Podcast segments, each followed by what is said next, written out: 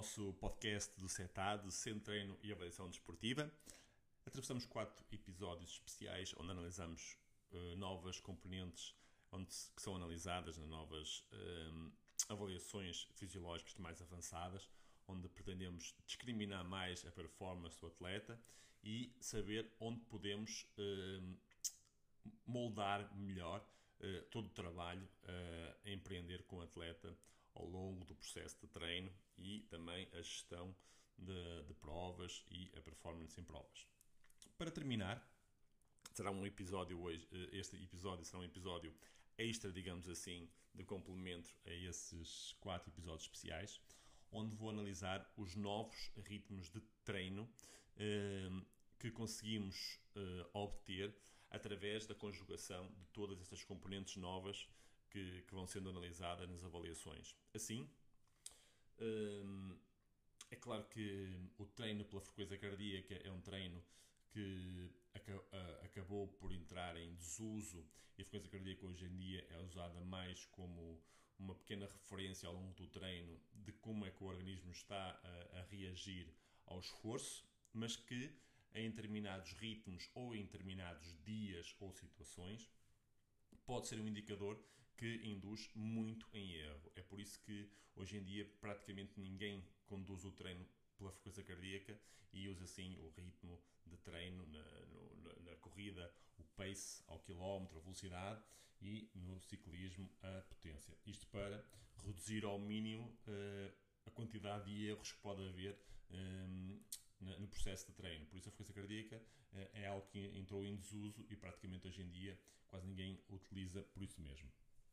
Depois, os ritmos de treino, quer na corrida, quer no ciclismo, eh, são muito baseados em intensidades que estão dependentes do limiar aeróbio do atleta. Ou seja, temos o limiar anaeróbio, a partir do limiar anaeróbio terminamos então o ritmo a que, deve, a que devemos treinar o limiar, o FTP, e depois temos abaixo desse ritmo, que será o ritmo nível 4, de forma, forma geral, eh, um ritmo sweet spot, que é um ritmo intermédio entre limiar anaeróbio e o endurance, nível 3.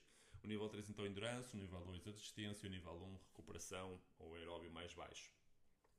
Depois, acima do nível 4, temos o nível 5, 6 e 7, onde trabalhamos uh, componentes mais láticas e eláticas no último patamar. Se bem que o último patamar uh, muitas vezes não ia a uma capacidade uh, alática tão grande como agora pretendemos ir com os ritmos de treino para, para trabalhar o VLA Max. São todos, isto, pronto, não interessa estar a aprofundar muito mais o que é que representa cada um desses ritmos de treino, interessa sim indicar que cada um desses ritmos, cada uma dessas intensidades, pressupõe um cálculo a partir de uma percentagem da, do limiar anaeróbio, do FTP. Contudo, para um atleta, por exemplo, temos dois atletas que têm um FTP idêntico, à volta dos 300 watts, vamos supor, uh, para ser mais fácil. Contudo, o limiar anaeróbio de, dele, deles, apesar de ser igual, a capacidade de aeróbia deles, a capacidade de endurance, pode ser muito diferente. Como a gente estava a verificar também, a capacidade de sprint pode ser muito diferente VA2 máximo pode ser muito diferente. Ou seja, há uma panóplia de valores e que, que já era sabido que podem se de, discrepar muito entre eles, não é? Entre os atletas, e que estamos baseados apenas ou cingidos apenas uh, a percentagens de trabalho em função do limiar anaeróbio. No CETAD, já dá uns 5, 6 anos esta parte, que já não trabalhamos baseado em ritmos de treino, em níveis de treino. Nós trabalhamos com intensidades específicas, nós pedimos que o atleta trabalhe nos 300 watts, nos 320, nos 400, nos 180, em vez de estarmos a trabalhar no nível X ou no nível Y.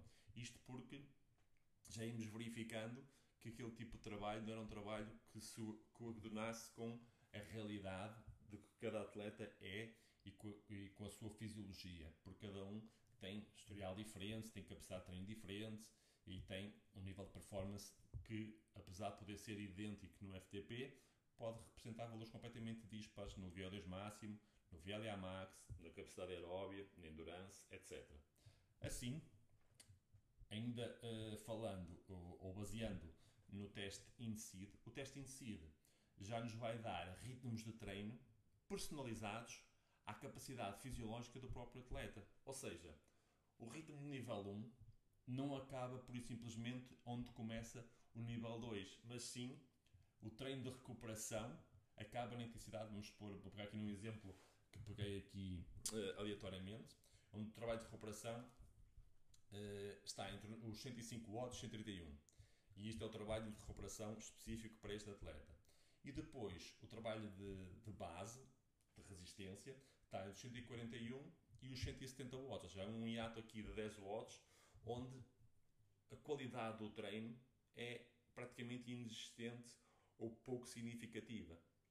Por outro lado, depois, a partir dos 170 watts até aos 209, há pouco que se possa tirar de, de palpável no treino para o trabalho de endurance. E o trabalho de endurance vai começar quando? Apenas dos 209 para este atleta e até aos 235. E até um intervalo até um bocado curto para o normal.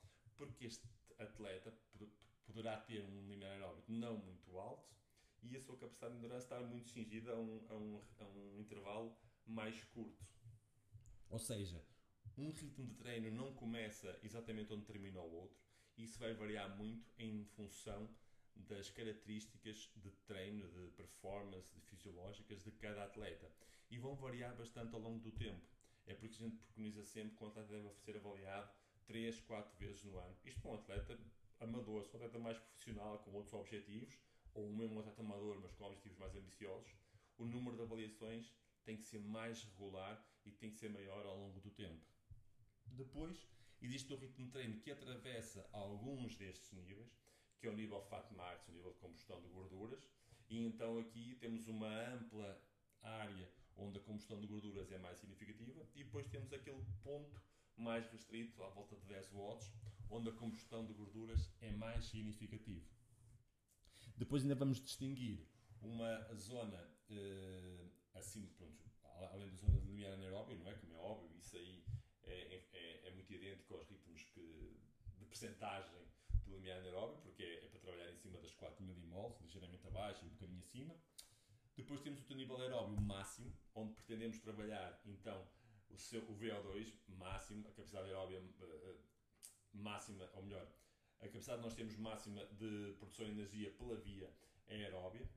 Depois temos uma zona anaeróbia pura, onde nós pretendemos trabalhar uh, já acima do que será o nosso valor de, de, de VO2 máximo. Por isso, nós temos o VO2 máximo medido, vamos pôr a 370 watts, e a zona aeróbica vai começar aos 375, porque queremos um trabalho já acima da capacidade aeróbica máxima do nosso atleta e não uma densidade pressuposto acima dos 120% do FTP, vamos supor. Ou seja, por aqui vamos trabalhar especificamente na intensidade que o atleta necessita para evoluir naquela capacidade.